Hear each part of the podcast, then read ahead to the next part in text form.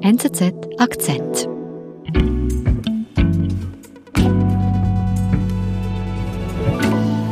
So, ich hoffe, das geht.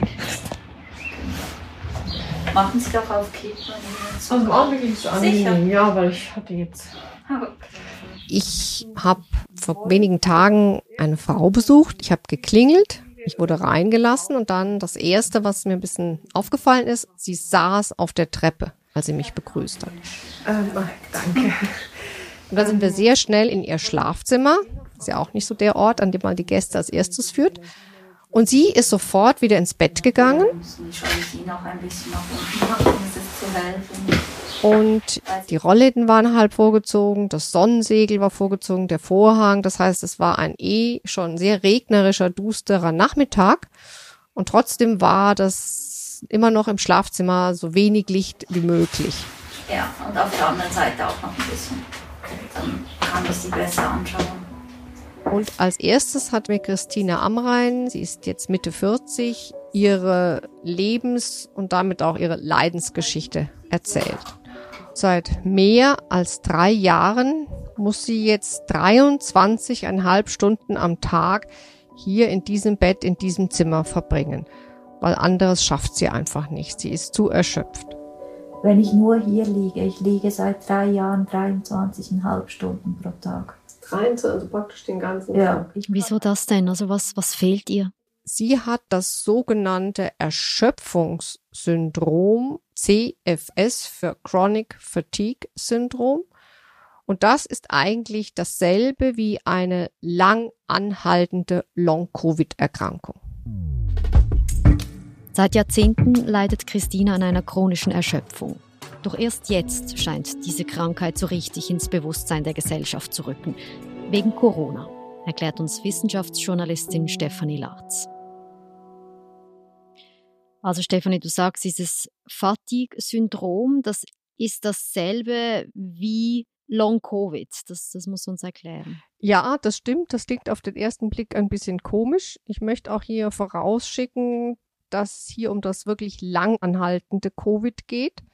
Also nicht um diese Beschwerden wie eine gewisse Schlappheit und eine Müdigkeit, nicht sofort voll leistungsfähig zu sein, was viele ja in den ersten Wochen nach einer Corona-Infektion haben. Aber das ist sozusagen vorübergehend.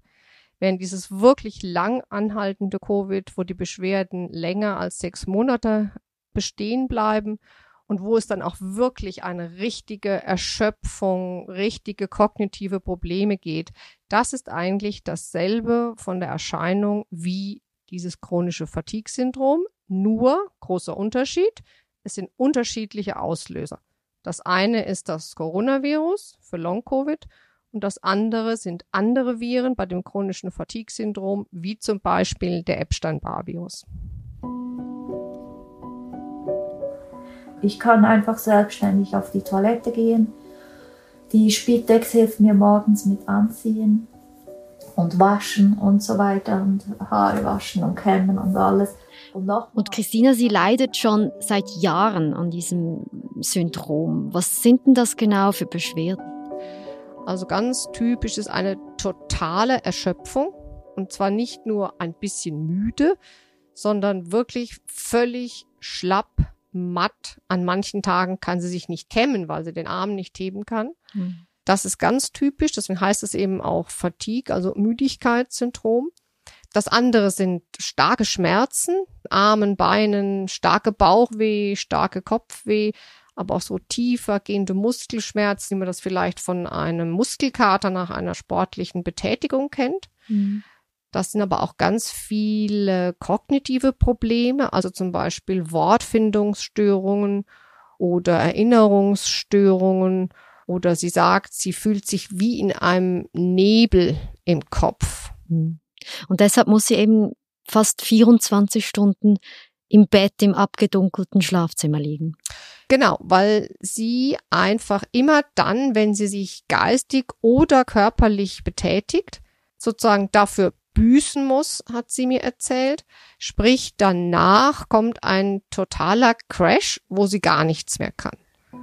Das kann bis 72 Stunden verspätet auftreten. Das kann bei Leuten direkt passieren, bei Leuten, die schwer krank sind, die können schon während dem Zähneputzen crashen. Und bei Leuten wie mir ist es mehr, wenn ich zum Beispiel zum Arzt fahren muss. Also die und das ist für diese Krankheit ganz typisch, nicht nur bei Christina. Das ist dieses sogenannte Post-Exertional Malaise, dass man nach Aktivität in eine Phase der Erschöpfung fällt. Und ähm, da kam eine Zeit, wo ich eben versucht habe, mich selbst zu versorgen. Essen online bestellen, im Liegen Staubsaugen ein bisschen und da habe ich mich komplett überfordert. Es ging nichts mehr. Ich konnte nichts mehr. Du hast gesagt, eben, man kennt das jetzt so unter dem Begriff Long Covid, aber das ist es bei ihr ja nicht, weil sie das seit Jahren hat. Was hat diese Krankheit denn bei ihr ausgelöst? Und bei ihr war es auch eine Virusinfektion, und zwar mit dem Epstein-Barr-Virus. Das ist ein altbekanntes Virus, das löst das sogenannte pfeifersche Drüsenfieber aus. Das hatte sie mit zwölf mhm. und danach war sie immer müde. Sie konnte eine Weile nicht in die Schule gehen, aber diese Erschöpfung nach relativ normalen Dingen wie ein Schulalltag, die hat sich auch später fortgesetzt im Studium. Dann kamen aber auch immer wieder andere und neue Symptome dazu. Zum Beispiel hatte sie dann große Probleme mit Allergieattacken okay. gegen alles und jedes. Aber immer wieder kamen diese Erschöpfungsanfälle nach Aktivitäten. Und das kam, war mit den Jahren, wurde das dann immer schlimmer? Ja. Okay. Äh, und dann wurde es eben richtig schlimm, weil ich dann Brechanfälle bekommen habe. Aber nicht wie bei einer Magen-Darm-Grippe, sondern wie bei einer Vergiftung. Alle zehn Minuten wirkt es dich über acht Stunden mit Schüttelfrost. Hm. Was haben denn die Ärzte gesagt? Also ich nehme an, sie hat sich ja da untersuchen lassen ja, sie ging so, wie man schon schön sagt, von Pontius zu Pilatus und eigentlich hat jeder immer nur ein Symptom gesehen. Der eine hat diese Allergieattacken gesehen und hat gesagt, ah ja, klar, sie haben halt einen starken Heuschnupfen und da wird man dann auch müde von. Mhm. Und die anderen haben nur die Erschöpfung gesehen und haben dann versucht, einen Zusammenhang herzustellen, wie sie haben sich überarbeitet oder sie haben gerade Stress im Studium oder in der Schule oder im privaten Umfeld. Aber man hat immer nur ein Symptom angeschaut und das versucht zu therapieren beziehungsweise dafür eine Erklärung zu finden. Gut, und dann habe ich halt gemerkt, okay, die Ärzte helfen einem nicht und ja, was machst du? Probierst halt selber und gehst in die Apotheken und so. Und wann kam denn die ganz klare Diagnose von diesem Fatigue-Syndrom? Ja, das ist das Erschreckende für mich. Das kam 31 Jahre nach der Epstein-Barr-Infektion.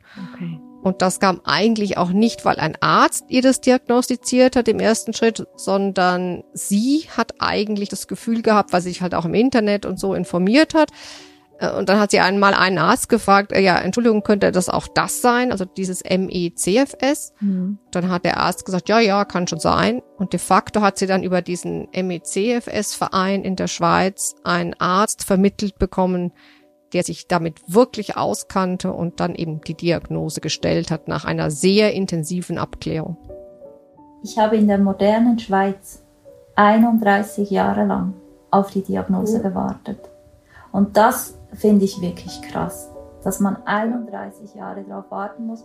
Das ist schon unglaublich. Also nach Jahren musste sie eigentlich sich selbst helfen, um überhaupt eine Antwort zu bekommen, was sie hat. Genau. Und das ist kein Einzelfall. Ich habe auch mit anderen Betroffenen gesprochen und ganz viele sagen genau dasselbe. Es ist eine unendlich lange und schmerzhafte und deprimierende Arztodyssee. Weil es denn einfach schwierig ist, äh, das zu diagnostizieren oder weil die Ärzte das nicht darauf sensibilisiert sind? Oder wie ist das zu erklären? Also ich glaube, beides stimmt. Was ich erfahren habe, auch von Ärzten selber, dass es einerseits nicht einfach ist, weil es alle Betroffenen haben viele Symptome oder mehrere zugleich, dann wechseln die auch mal im Verlauf. Also man kann es nicht so einfach diagnostizieren wie ein Herzinfarkt oder ein Schlaganfall. Hm. Und dann ist es wohl auch nicht sehr bekannt in der Ärzteschaft, obwohl diese Krankheit seit 1969 offiziell definiert und offiziell anerkannt ist, kennt die kaum jemand. Lässt sich aber trotzdem abschätzen, wie viele Menschen darunter leiden.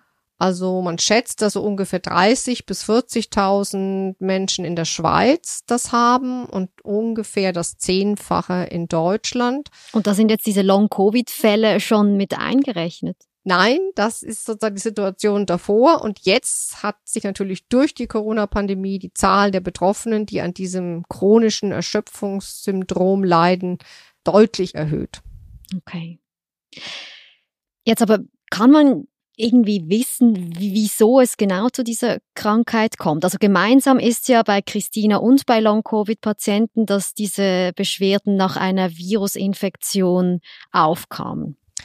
Genau, darüber ist man sich einig, über die Auslöser.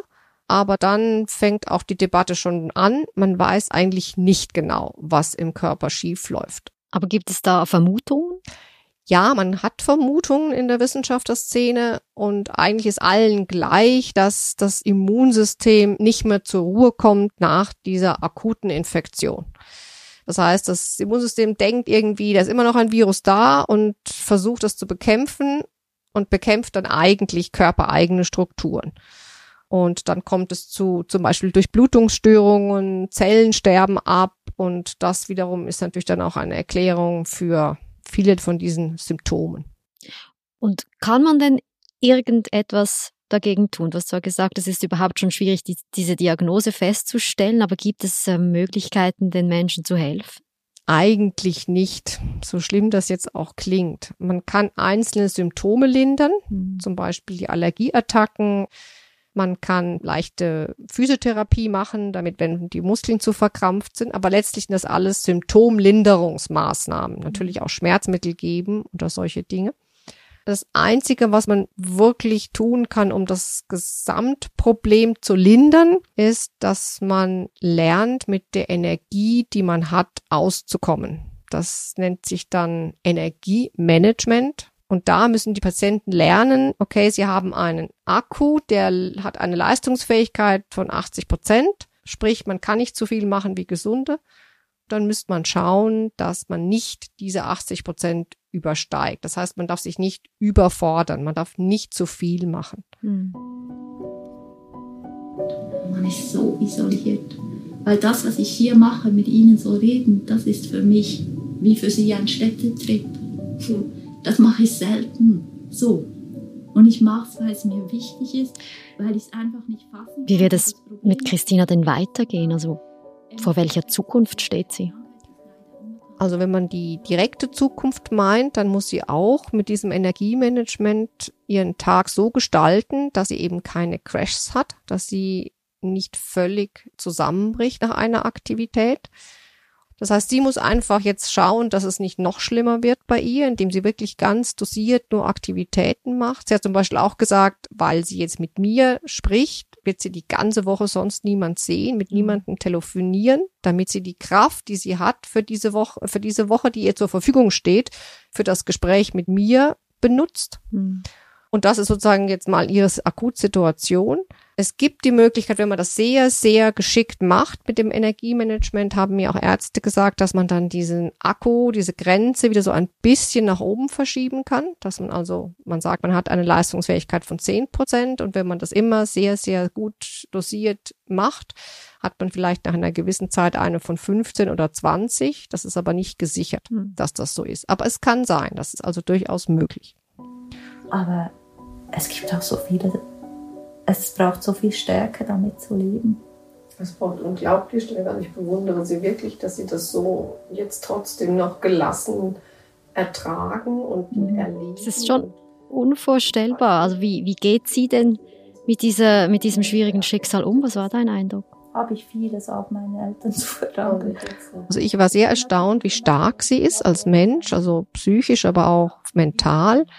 Sie ist nicht verzweifelt, sie ist nicht jetzt so völlig am Boden zerstört. Sie nimmt das Schicksal an, sie macht auch sehr viel Meditation, um da so eine, sich damit abzufinden mit ihrem Schicksal.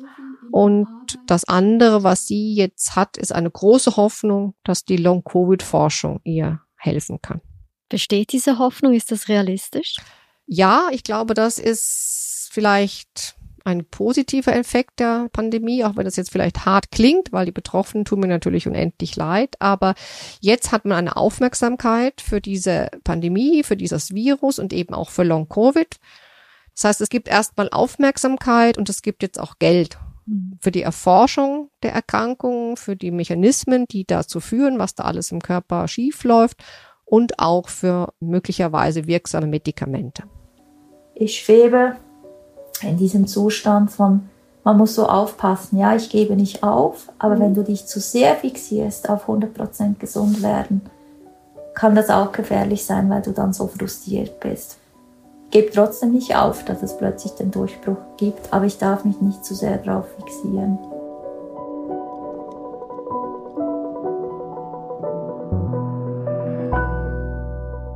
Stefanie, vielen lieben Dank. Gern geschehen.